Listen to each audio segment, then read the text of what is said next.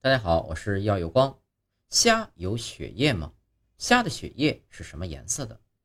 首先呢，虾是有血液的，所以会流血。但是为什么看不到虾流血呢？因为虾的血液是白色的，或者是不易察觉的淡蓝色。我们知道人的血液是红色的，因为呢含有血红蛋白、血红素，含有铁、钴、蜡、环。在一些无脊椎动物中呢。多数动物的血液不含血红蛋白，比如软体动物以及节肢动物所含的呢是血蓝蛋白。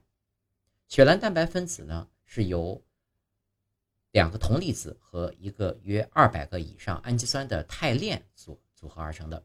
和血红蛋白一样，该呼吸色素的颜色呢也与其状态有关，在氧合状态下为蓝色，在非氧合状态下呢则为无色或白色。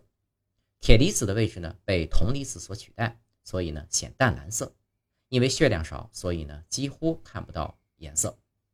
严格来说啊，虾没有脊椎动物意义上的血液。虾和昆虫一样，有的呢是血淋巴。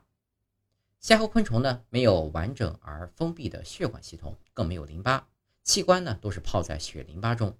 血淋巴起到血液和淋巴液的作用，缓慢循环流动。另外。虾利用血蓝蛋白而不是血红蛋白运送氧气，因而呢也就没有红色的血液。所以马马虎虎的把虾的血淋巴当做平常意义上的体液也可以，当颜色不明显的血液也可以。